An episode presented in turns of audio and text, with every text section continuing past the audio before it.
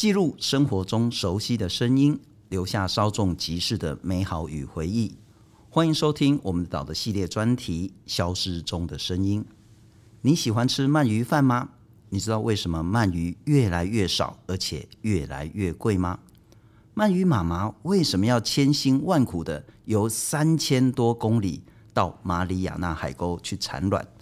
然后它的鳗鱼 baby 还要再游三千多公里回到台湾才要长大。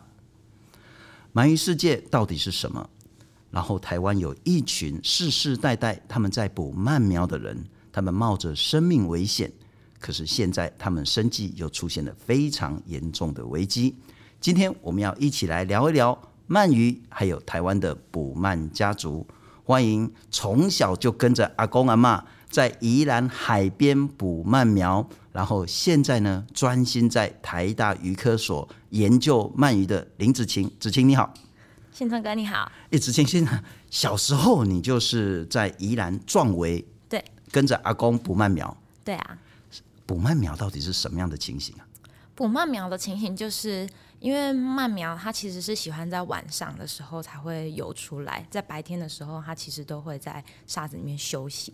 所以呢，捕鳗苗的人他们都会在晚上的时候才出发。所以这对我们来说就是一个晚上的活动。月黑风高，对，你是住壮围，对啊，壮围就是刚好南洋溪，然后要到太平洋出海口那个地方。我们家就在滨海公路上。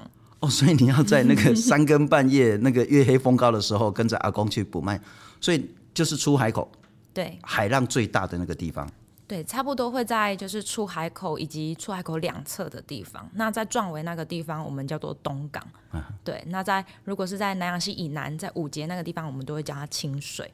那它特别是在不止月黑风高，还要特别冷，特别冷，对，是冬天的时候的一个特特别活动，就刚好是这个时候，对。就是这个时候，我阿公昨天才刚从海边回来。捕鳗苗是说，当然你刚刚讲说一定要在晚上，因为鳗苗它怕光，它晚上才比较会活动。鳗鱼也是这样子嘛？对。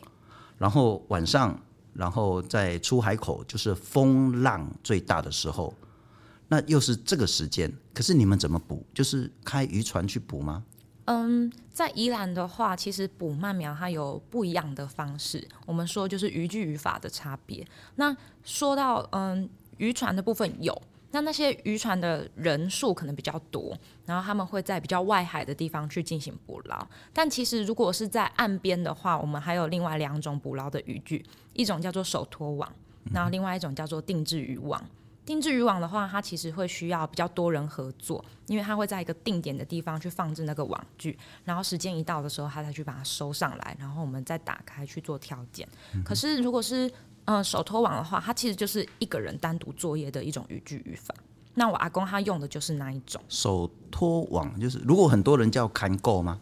嗯，很多人的话，我们就叫做挂钩啊，就是定制渔网，钩啊就是那个网嘛，它就挂在遐这样子。那如果是手拖网，我们公还有做秋虾，秋虾，嗯，阿公提的都是秋虾。那一次大概可以捕捞多少的鳗苗？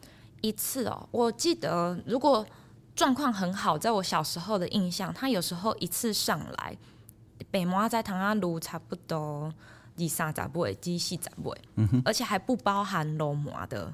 苗就是，只是说我们挑起来的那些日本鳗的鳗苗就有四五十尾，是对。但是如果是现在的话，它很有可能一一上来是共菇啊，嗯、这也是有可能，而且很常发生。你阿公说昨天晚上还要再出海，然后你跟你阿公吵架，为什么？因为就是捕这个东西，它真的很危险，然后再加上每一年其实都会有人因为补鳗苗这件事情，然后导致一些意外发生，或者甚至就是不幸。就是直接上升这样子，所以你也知道，就是这个礼拜不是特别的寒冷嘛，啊、就是寒流来。对，然后我每天都窝在家里面不敢出门，可是我阿公他是越冷越精神。那我们的渔民就是捕鳗的这些渔民，他就是穿着像是青蛙装、嗯、最简单的这种御寒的东西。嗯，啊，他有穿救生衣，有救生设备，甚至有其他的这些警戒的这些防护吗？嗯，就我所知的话。嗯，他们其实都是穿着青蛙装嘛，像信聪哥讲那样。那有一些年轻的人现在开始会去穿那种潜水衣，紧.身的那种。是。对，但是说到救生衣这件事情，就是有一个很大的问题，因为他如果穿了救生衣，对他们来说会很不好行动，嗯、尤其是在海里面的时候，其实会有那个浮力，然后你要去克服那个阻力，还要拿着这么重的渔具在里面捕捞。那他们如果在穿上救生衣的时候，救生衣是不是会让你浮起来？那就会让他更难在海里面走路。所以他们才会不喜欢穿那个救生衣，但这样子也大大增加他们的危险性，因为冬天太冷了，然后他们可能还会再喝一些酒去御寒。嗯哼，对，所以就是很常会因为这样发生意外。不过有时候我们去海边呢、啊，就走一走，其实海的这个地形是很多变的。对，一踩空，或者是浪一推一拉，可能一条命就没了。对啊，我们来听一下，这是也是应该搞不好你也认识的阿贝了哈。呃，陈振辉，宜兰的渔民，嗯、对，他讲说，世世代代在捕鳗苗，但是呢，几乎每一年都有人失去他的生命，因为这真的是非常非常危险的工作。我们来听听陈振辉。你讲抓这个鳗啊，看有有辛苦啊无辛苦的，用性命你你车抓呀，用较细嘛的，用较大嘛的，你像今仔日，那有个讲吼，较无注意，伊即嘛有风果浪有啊，含你也用手拉的哦。拖的一个就拢去啊，有当时也毋知影深悬啊，啊，坐较深的拖落去，一步两步落去啊，所以讲哦，足危险的啦，啊，所以讲毋知讲，逐年拢有损失人。哎、欸，子晴，那你在壮围那边每年都有人不幸过世吗？嗯，不一定是在壮围，其实有时候花莲那边也蛮危险的。但是如果要这样说起来的话，我认为宜兰跟花莲这两个地方加起来，每年是一定都会有意外发生。就因为太平洋嘛，哈。对。可是西部的风浪也不会太小啊。没错，不过因为他们的海岸地形是沙岸，所以刷波是较长诶，较平，所以硬的较较较水就是了。对。啊，不过在阮这边的话，宜兰、宜兰、花莲遐都就加了的呀。对。那为什么就是渔民那个非做这个工作不可，对不对？我觉得那是一种。他们在身为就是海边长大的这些居民，他们的一种使命感，他们一定要跟大海为存。比如说，很多人像刚刚我们在音档里面听到的这个阿辉哥，他其实平常也是务农。那我的阿公他平常也是务农，但是只要到嗯、呃、冬天一到的时候，他们是无无论怎么样，他们都一定会抽出这个时间，然后去海边去抓这个鳗苗。因为对他们来说，我觉得这不应该只是赚钱的一种，嗯，经济活动。是，更重要的是那种，他们可以感受到说。对啊，我就是宜兰人呐、啊，我就是住在海边的人，啊，都偷海人啊。对啊，印度人怎样被冲上，因为害害他们很惊慌失措。如果他们没有办法抓鳗鱼的话，不过真的性命爱口了，真的。太多人讲个就感动啊，真歹势。我记得迄个红 A 的电话，他都还没提出来，今麦才想到，哦，我甲提起来哈，歹势歹势。不要紧，是的，是的，两公两公啊。啊，但是我想问一下哈，刚刚我们聊到说，鳗鱼妈妈要从。台湾或是日本，由三千多公里回到马里亚纳海沟的西边去产卵。嗯，我我我我行清稿哈，你也是做鳗鱼研究的。是，就鱼类有两种，一个是鲑鱼，一个是鳗鱼，这两种鱼都要回游啊，都让我无法理解为什么要游那么那么远，回到它妈妈产卵的地方自己产卵，然后再回来台湾。为什么会有鳗鱼苗出现在台湾或者是日本的沿海？整个回游的过程，可不可以跟我们谈一谈？好，嗯，我们很常会知道说鲑鱼会回游，可是讲到鳗鱼的时候，大家其实都不太知道它也有回游的过程。那，嗯，鲑鱼它回游的历程是，它要回去产卵的时候，它逆流而上，从大海游回河川。那鳗鱼的时候相反。它刚好是它要产卵的时候，会从淡水的河流里面再游回去大海里面。嗯、然后它它回游的路径是这样子的：当它已经决定它要回去产卵的时候，它就会不管你在哪个地方，它的 GPS 永远定位在马里亚纳海沟以西的那个地方，这样子游回去。而我自己也不知道为什么它的 GPS 定位就在那个地方。欸、我想都什么想不透。不过我们先还是看看我讲的对不对了哈。呃，最早最早的，我们台湾那个是应该是日本鳗，也有鲈鳗，也有。不过现在你们在抓的应该是比较贵的黄鳗，日本鳗这个。嗯，对，我们是以日本鳗为主。然后呢，最早的日本鳗，它是在马里亚纳海沟，就是在关岛，就是太平洋中间的这个地方出生的。然后随着包括洋流、包括台湾的黑潮以及黑潮支流到台湾的东边跟西边，然后呢，这个鳗苗呢就游到台湾的这个出海口，他就想要游到不管你们这个是南洋溪呀、啊，或者是西边的大甲溪啦、浊水溪啦，或者是秀姑峦溪呀、啊，要往上，然后呢，这个过程他长大，对，长大变成大宝贝的时候呢，他想说我要再生下一代了。他就又回回回回回到这个所谓的马里亚纳海沟，再游三千多公里去产卵，然后他的小 baby 呢，再从马里亚纳海沟再游回来台湾长大，再游回去马里亚纳海沟，但这中间过程，妈妈是没有办法带着小朋友游的，对，没有办法，因为妈妈一产卵之后，他就死了，没错，那一代一代怎么知道要游回去呢？我觉得这个应该就是他们潜藏在生理里面一种。很古老又很久远的记忆吧，就是虽然没有人告诉他们要怎么做，可是他们就知道他们的家乡或者是他们要回去的终点就是在那边，然后他们一定要在那边完成世代的交替，才算是让自己功德圆满。嗯哼，对。所以我觉得这就是鳗鱼为什么让人家觉得很神奇，然后也有那么多人不断的在投入研究的原因。因为我们至今可能还没有办法百分之百的确定为什么它一定就是要在那个地方。嗯哼、对。那至于信聪哥刚刚讲到那个就是黄曼的部分啊，它其实就是有一个很完整的生活循环史。我们都知道麻灾它其实是透明的嘛。是。那它透明的怎么样子长大变成我们看到黑黑的那种很大尾的鳗鱼？它其实会有经过就是像变态的过程，变态就是他的生活的样貌，他的外观会一直一直不断的改变。所以当满语的 baby 它在马里亚纳海沟那边产卵的时候，它其实会先经过一个阶段叫做柳叶鳗。柳叶鳗就是像叶子一样扁扁的，这样子是可以方便它就是顺着这个洋流慢慢的往上飘送。那等到它飘送到出海口的时候，它就会再进入另外一个阶段。那个阶段就是我们看到的蚵仔，它开始变成透明长条的，然后有点像短短的米粉这样开始，它开始有游泳的能力了。嗯、是，是为了要让它在出海口的时候可以自己慢慢的游进去淡水的河流里面，嗯、然后在淡水河流里面，它就会开始慢慢变黑，然后它的肚子会有一点点黄色的色素沉淀。这就是我们说的黄鳗，所以黄鳗它就是一个它的阶段，是对。但我们统称它，不管它是黄鳗还是它是玻璃鳗，它都是一个品种，就是日本鳗。嗯、然后等到它再长大，它准备要回去大海里面再重新产卵的时候，它就会腹部会开始慢慢的有一点银色的光泽，我们就会称它叫做银鳗。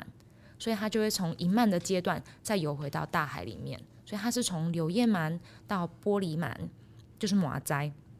然后再长大变成黄鳗，然后再变成银鳗，再回来完成它的一个生命循环。欸，不过这都是我自己在那边瞎胡乱的，然后我真的觉得说哈，不只是鳗鱼、鲑鱼，恐怕连我们人啊都有一个很神奇，那个叫做基因记忆。嗯，就我们的，譬如说那个海霸王那个大老板啊，嗯，他要带着他的孙子说啊，阿孙呀，这是咱的土地。这是咱的田，这是咱的那些厝啊，那样，因为房子太多了。他要跟他的儿子、孙子讲说，这是我们的土地，这是我们的房子，他儿子、孙子才知道。我们的原住民也要是爸爸或是阿公带着小孩子去说，这是我们以前的猎场，这是我们的传统领域，要带他去才知道。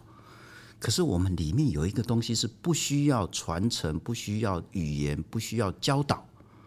就直接从 DNA 从基因里面复制记忆送给下一代，我觉得可能鲑鱼跟那个鳗鱼是这样子，然后不是因为没有机会妈妈带小孩子游一次嘛？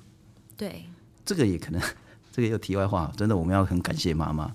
我们人类是怀胎十月，那鳗鱼呢是要千辛万苦到马里亚纳海沟生完他的 baby 之后呢，他就死掉了。因为他从台湾游回去马里亚纳海沟的时候呢，是不吃任何东西，生了之后呢，耗尽所有的体力，就一定就是跟这个世界说再见。我们来听听你的最重要的 恩师了哈，韩玉山韩老师，呃，台大鱼科所的教授，他如何去谈说鳗鱼这神奇的一生？他的产卵场在马里亚纳海沟的西方的这个海域，大概距离台湾有三千多公里那么远，所以一旦它准备要降海产卵的时候，它会从这个陆地河川呢回游到这个马里亚纳海沟这个西侧这个海域，大概会有一个接近半年的时间，这中间是不吃东西的。回游这件事，不管是你阿公阿嬷，或是你的祖先们，或是你自己做的研究或自己的感受，乃至于你到学校里面，学者跟你讲。为什么鳗鱼要回游？你的理解是？我的理解是，我不知道哎、欸。我觉得有时候我自己这样子走过来，虽然说我的人生阶段还没有很长，然后我真正接触鳗鱼或者是抓鳗苗这件事情，可能也只是从我小时候出生有记忆的时候，慢慢慢慢走到现在。这样算起来，其实不过也才可能不到二十年，从我开始对鳗鳗苗这件事情有印象，可是。我不知道，我现在开始就是跟信聪哥聊天的时候，我突然会觉得，我不知道我自己是不是也很像鳗鱼一样，就是这个东西也没有人教我，或者是也没有人告诉我说，为什么我要回来宜兰做这件事情？为什么我跟我家人的连接那么深？然后为什么这件事情对我来说这么重要？也没有人告诉我一定要走这条路或做这件事情。可是就因为这些这么多的背景，这么多的故事，然后我觉得它就很像一个。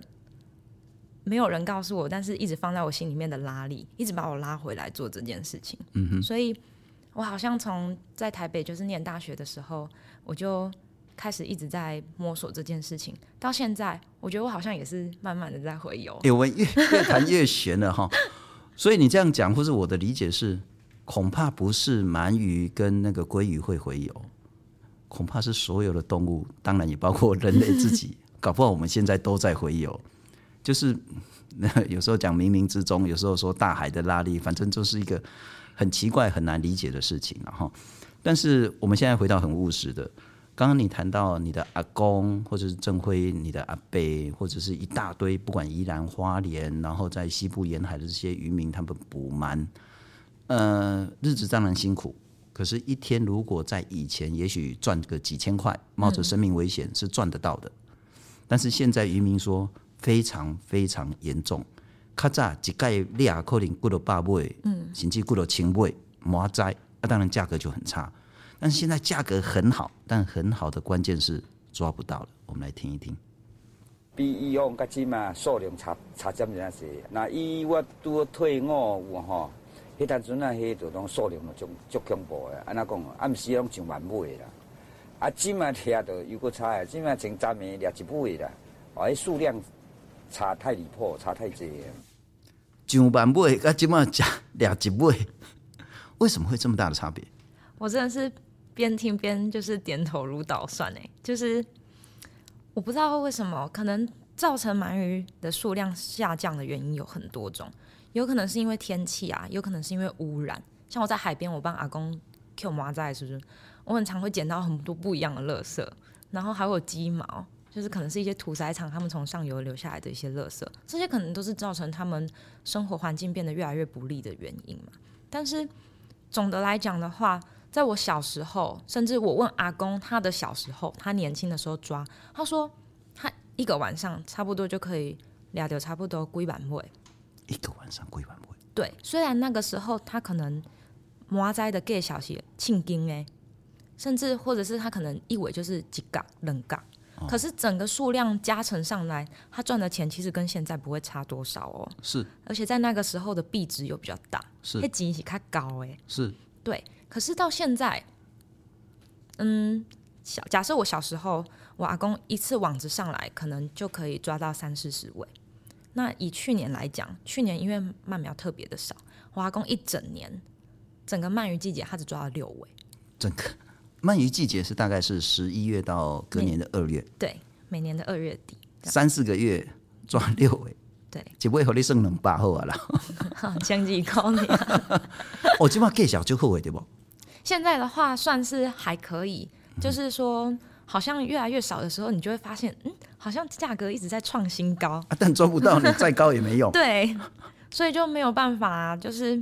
比如说像我之前有听到曼苗，它可能最多可以冲到一尾一百八十块，可是你就没有，你就是抓不到。是对，但是等到鳗苗快要鳗鱼季节快结束的时候，大家需求不再那么大的时候，它可能又跌到一尾可能十三块、十块。嗯哼，对，那就算有鳗苗，你也不想抓了。我们之前叫菜土菜金，现在叫鳗土鳗金这样子。对啊，我们都说它叫海上白金，因为给小客人跟金妈给差不多啊。嗯啊，不过你刚刚讲说你十岁就跟着阿公在壮围外海去捕鳗。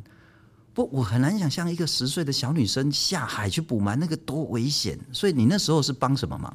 哦，我没有真的就是下去海里面抓，因为那个工具太重了，就是连可能成年的女性她可能都很吃力才有办法做这件事情。所以那时候就是阿公阿妈他们会开车，然后载我一起去海边，然后我们在海边会搭建一个小帐篷，那个小帐篷是让这些捕鳗的人他们可以自己把自己的工具放在里面。然后他们也可以在那边稍微遮风避雨跟休息，对，所以我跟阿妈都会待在里面，然后里面都黑漆漆的哦，因为我们只有一个发电机，然后绑着一个电灯泡，那个是要让阿公他把他的网子拿上岸要挑鳗苗的时候，我们才可以打开，因为我们要节约用电啊，要不然电一下子就会没了。哦，是对，然后我的印象就是我在里面都黑漆漆的，然后很想睡都没有床，我们就是坐在那个塑胶的椅子上面。然后贴地下蛋，你可能半暝啊，只能点嘛。有时候我都抓到三四点、四五点，快天天亮的时候才回去。是，对。然后我的印象就是，我跟阿公、我跟阿妈，我们两个就会一直在那边聊天呐、啊，或者是有时候隔壁的帐篷里面的阿伯，或者是隔壁帐篷里面的阿姨也会来跟我们串门子。嗯、对对对，就是互相聊天一下，或分享一点点食物。然后我的工作就是，阿公他把他的网子拿上岸的时候，我们就要马上备战，赶快帮他挑。那这样分工的用意就是在于，今天他有人帮忙的时候，如果他抓上来发现麻仔劲高，他就可以马上下去，交给我们岸上的人帮他处理这些后续的沙子啊、土堆跟杂草，哦、慢慢的挑起来。哎、欸，我请教哈，咱讲麻灾就是慢苗哈。嗯呃，从马里亚纳海沟一直有有有，从柳叶鱼啊、玻璃、柳柳叶鳗啊，然后玻璃鳗啊，到台湾的这个你们呃南洋溪的出海口，嗯，它是一大群，然后在月黑风高的时候，刚我们谈到它怕亮嘛，怕光，所以晚上在深夜的时候，一大群通通出现，所以你一捞，全部都是日本鳗的鳗苗吗？诶、其实没有哦，有时候我们捞上来就很像一种惊喜包，我们有时候捞上来很多鳗苗，可是那些鳗苗。它不见得全部都是我们要的这种日本鳗，有时候它里面会掺杂不一样的品种，比如说有海鳗啊，然后也有太平洋双色鳗，就是咱讲的欧鳗，那有白鳗嘛，欧鳗，那当然还有很常看到就是鲈鳗、鲈鳗，所以我们在岸上的人一定要很清楚的知道我们要的是哪一种，哪一种才可以让我们赚钱。如果你挑错麦苗的话，你得去有欢娜，欢娜没给你修，对，那你就。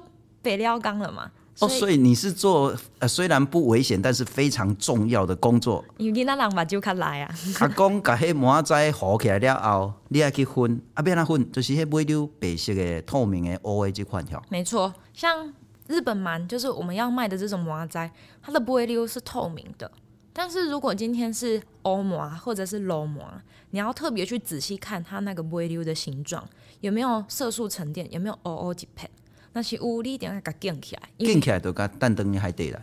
有时候我们会把它收集成一整桶，然后可能便宜的卖，或者是有些有人有有要养的，我们就给他养。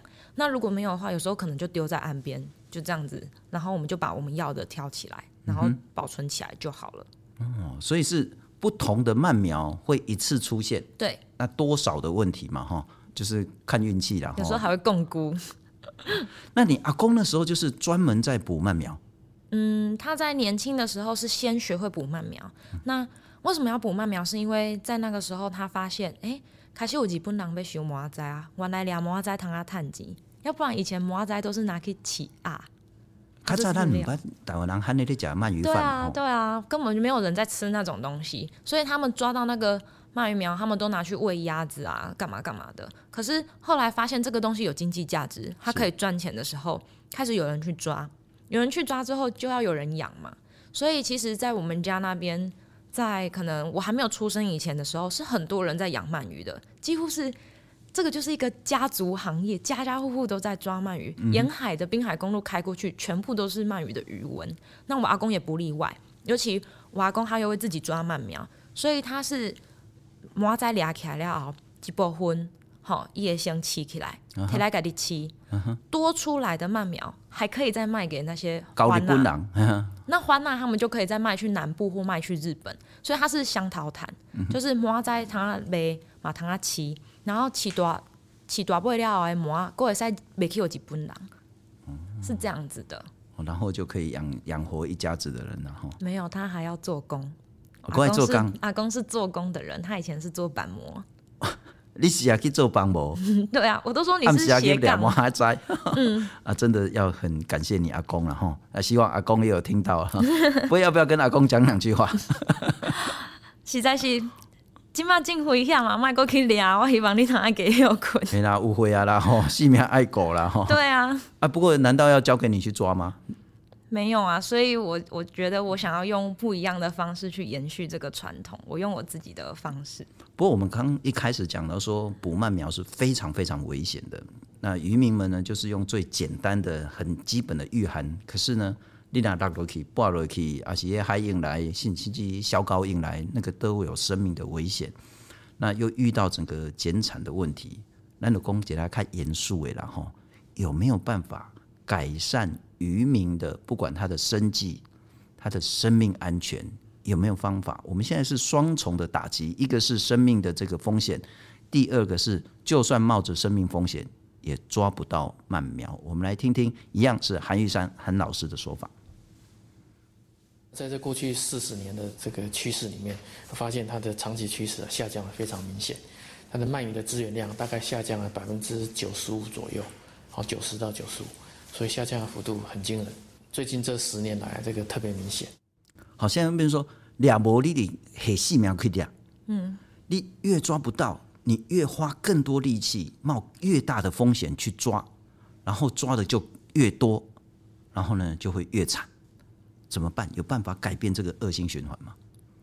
其实会有这样的状况，就是因为我们刚刚有提到，麻在撸来撸就，是不是计小撸来撸管？是。重赏之下必有勇夫，所以大家听到这个就会很想要去抓，就会招来很多可能他没有这些嗯海洋经验或游泳经验，或对这些地形不熟的人，他们也想要分一杯羹。那在这样的情况下，第一，他对地形不熟悉；第二，他对这个工具的使用也不熟悉；第三，他根本也不了解这些海上的情形，所以就会很容易发生灾害跟意外，而且。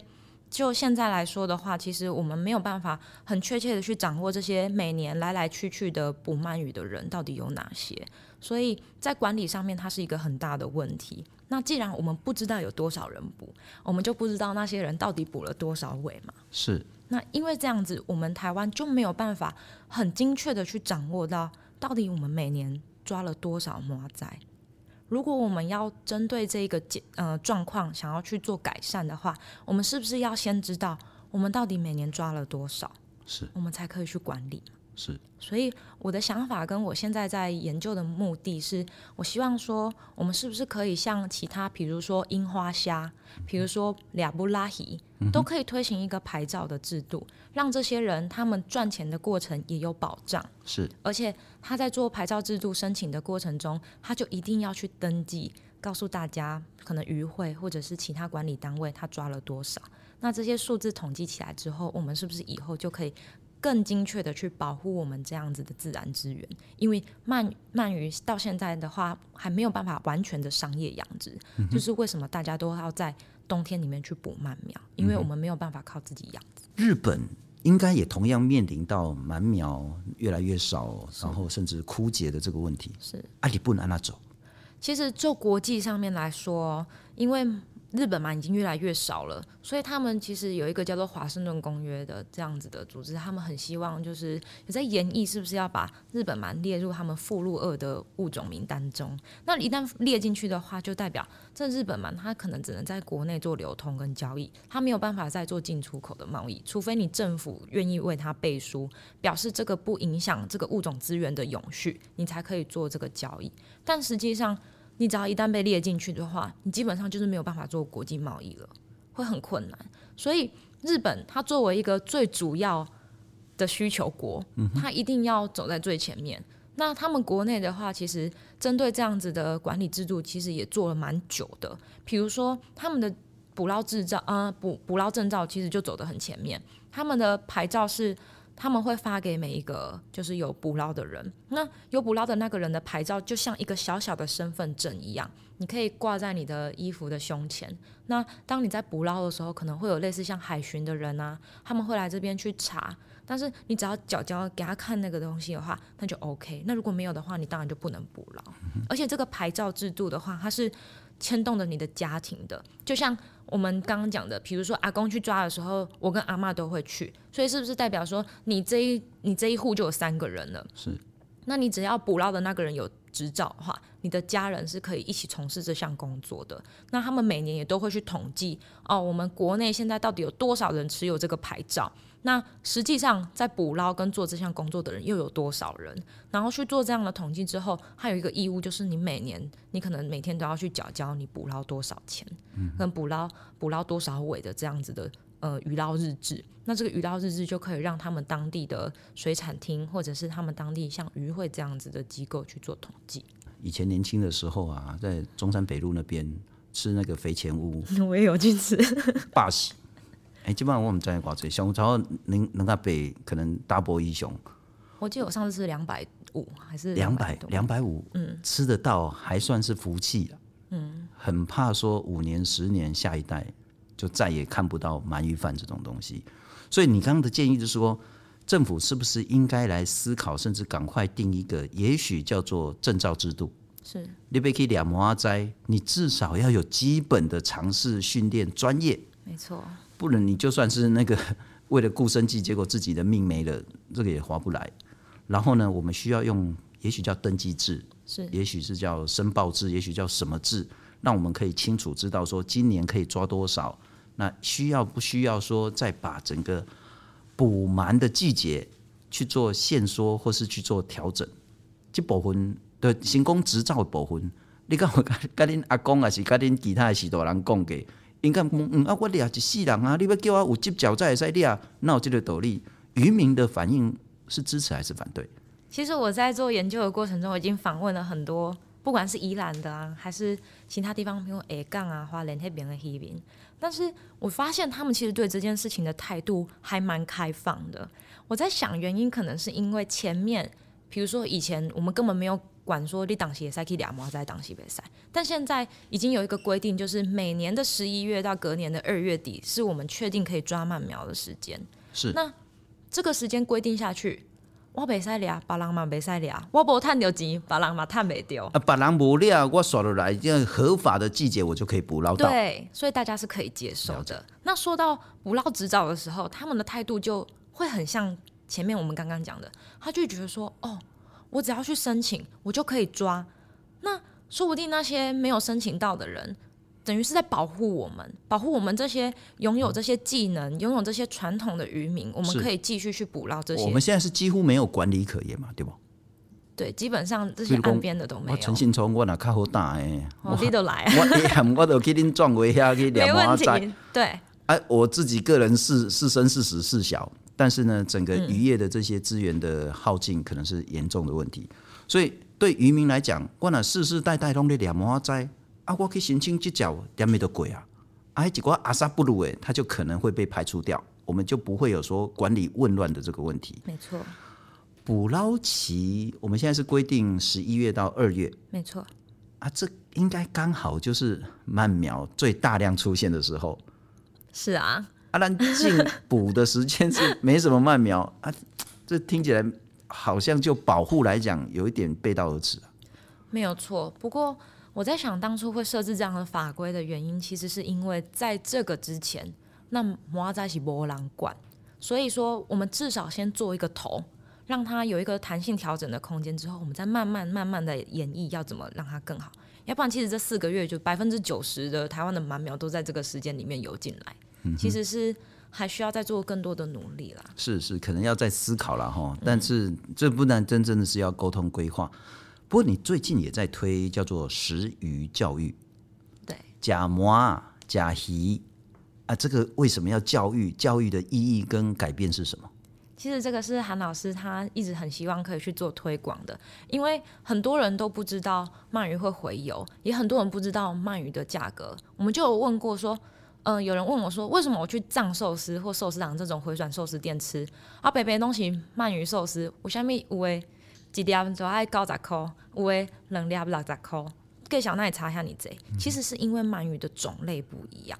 那到底什么样子的鳗鱼是我们需要去重视它的资源的？这是我们希望可以教导大家去知道，说不一样的鳗鱼有不一样的料理方式，它的价值也不一样。那大家更认识了之后，就会去意识到这个生态保育的问题。那我们可以有什么样的替代方案去做这样子的选择？这是我们希望可以让大家更了解的。那子晴，我问你哈，为什么？因为一般像你的年纪，可能去做更好玩的题目了。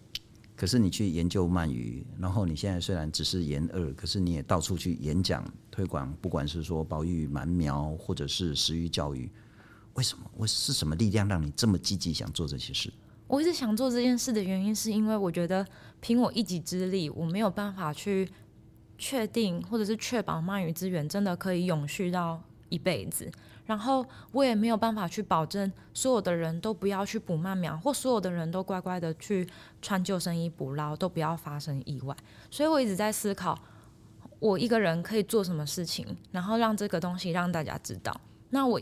秉持着这样的想法，开始慢慢的走进去做研究，然后开始慢慢的向大家分享。因为我觉得，如果可以让更多人知道不曼苗的一些文化或者是传统，甚至是我们现在面临的哪些的问题，那大家有一个共识之后，是不是就可以更努力的一起去看我们要怎么保护它？那如果是以我自己最私心的想法，当然我希望说，我阿公一直在做一辈子的这些努力，他最后可以有一个人可以帮他传承下去。那我相信，就是如果哪一天他真的没有继续抓鳗苗的时候，他还可以看到，就是还有人在默默的为这件事情努力。我觉得这个是我很希望他可以看到的。哦，你阿公听到这一段一定会非常非常高兴。不过鳗鱼对台湾来讲真的是大海非常珍贵的资产，然后甚至是大海送给我们的礼物。因为它经过三千多公里的洄游，才来到台湾西部或东部的海边。对台湾来讲，生态保育是非常非常重要。那也希望有更多更多的人一起来关心，包括消失中的鳗鱼，包括消失中台湾许许多多珍贵的这些生态环境。也拜托您跟更多的朋友来分享这个我们的岛的新的 Podcast。非常谢谢子晴，谢谢你，谢谢信松哥，谢谢。